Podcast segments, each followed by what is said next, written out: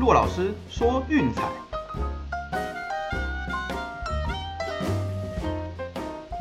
看球赛买运彩，老师教你前往拿白。大家好，我是骆老师，欢迎来到骆老师说运彩的节目。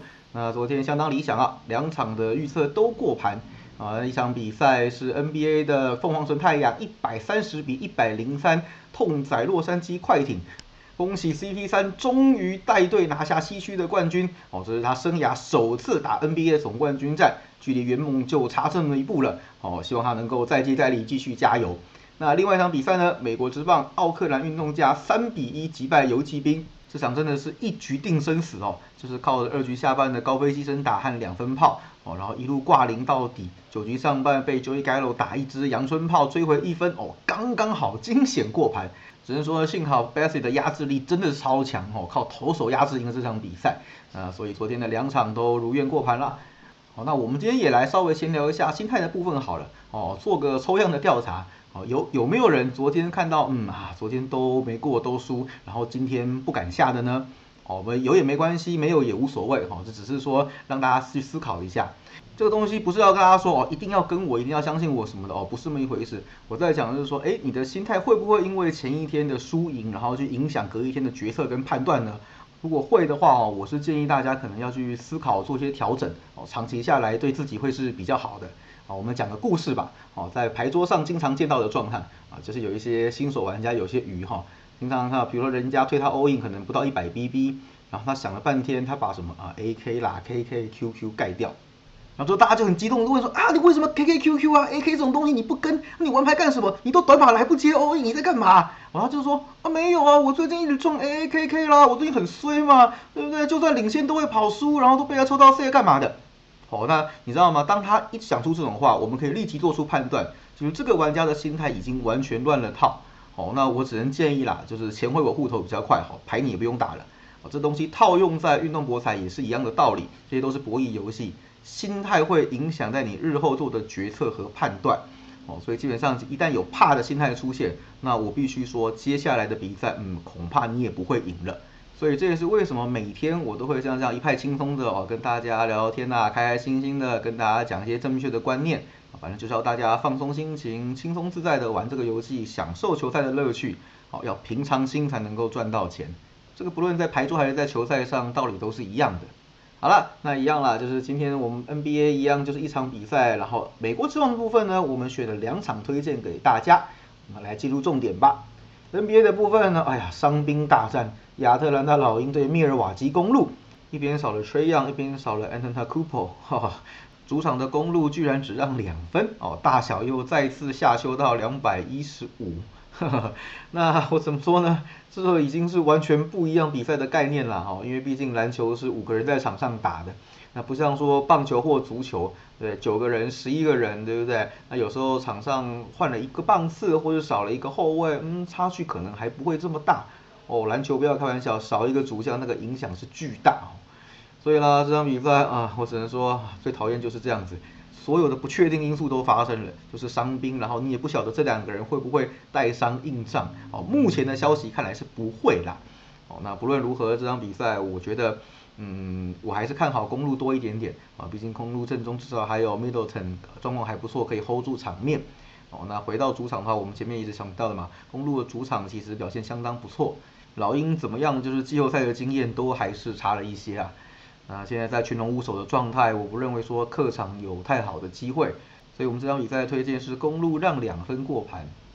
好，来看美国之棒吧。哦，接下来 NBA 总冠军战结束后，欧洲国家杯也差不多要结束了。啊，接下来几个月的重点呢，我们就会完全放在美国之棒上面。哦，大家都知道这个部分是我最专业、最擅长的，也请大家多多期待喽。那我们挑的第一场比赛呢，是西雅图水手对多伦多蓝鸟。哦，这个东瀛王牌大战，菊池雄心对柳贤镇，还记得我昨天有提过哈，就是有几场比赛我本来考虑了很久，最后把它删掉，其中一场就是水手受让，哦，因为那个 Justus 实在是啊，客场太陡，最近近况也是实在是很炸，啊，结果真的也是爆了啦，那只是说莫名其妙打到延长赛所以我才赢哈，这个就比较不可掌握，但是没有挑也没有关系哈，今天我们再来看这场比赛，菊池雄心呢近况好到不得了。最近十场先发九场优质，哦，怎么投怎么好。最近的六次先发球队战绩四胜两败，不过让分牌是五胜一败，哦，基本上对手很难从他手上攻下分数了。所以只要水手打的不要太差，哦，都能够咬住过盘的。本季他的十四场先发，虽然账面上水手是七胜七败，哎，不过让分盘是九胜五败哦，其实相当出色的。而且他客场的自得分率只有二点八九，这也说明了他的稳定性。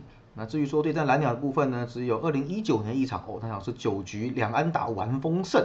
至于柳贤镇的部分呢，哦，这个韩国籍的王牌也是一样，就是不论稳定性还是压制力都是超一流的。本季七胜四败，自得分率三点四一哦，不论主客日夜都相当稳定。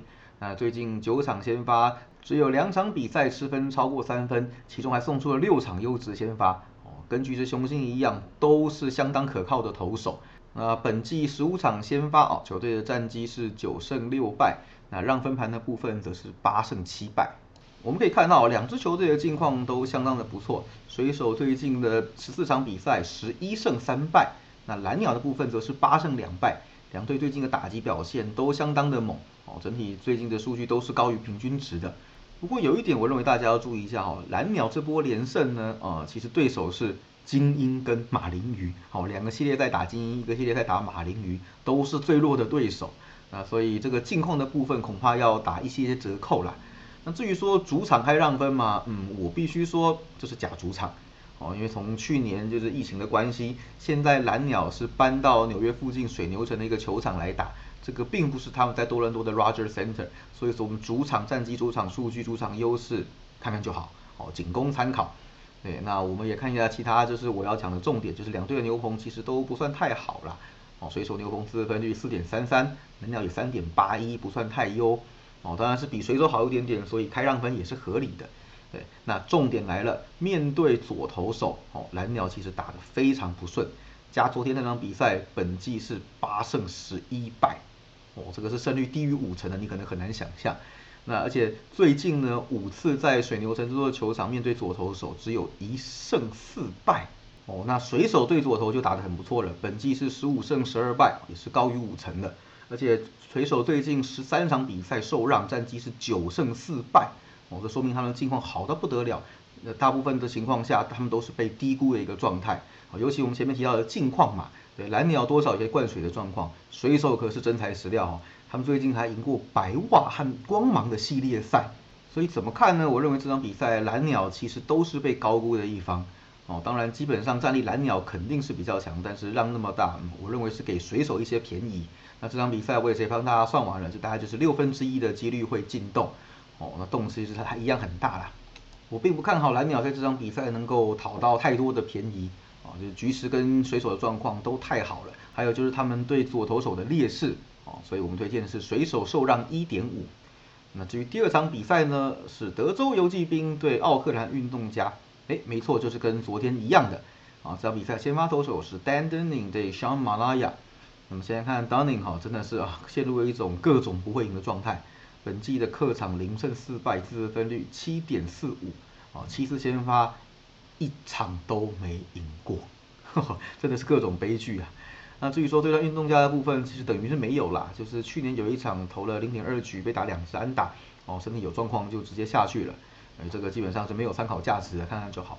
至于马纳亚的部分呢，哦，近况其实跟 Bassett 差不多稳定，最近八次先发，运动家也赢了其中的五场，这几场比赛他每一场的失分都在三分或以下，哦，至于面对游击兵的部分呢，其实有很长的历史，我们看最近的就好了，一九跟二零年的四次交手全胜。而且四场运动家通通打过盘，都是大赢。其实再往前也是赢多输少了，所以只能说马拉亚面对游击兵算是相当有一套。好，那其他一样的部分我们就不再重复了。基本上整体运动家还是大好。好，那这是有一点就是要值得注意的，我想这点啦，就是呃你知道我知道，开盘手也知道，就是 Game Three，运动家本季第三战只有十一胜十二败。游击兵我们昨天也提过了，是十一胜十败啊。那我想应该是注意到这个部分的差距，才会在盘分上做这样子的调整啊。当然啦，我想其中有一个最细节不得不注意的就是游击兵的第三战，好前如果是前一战输球的情况下，只有五胜八败，也是比较差一点点的。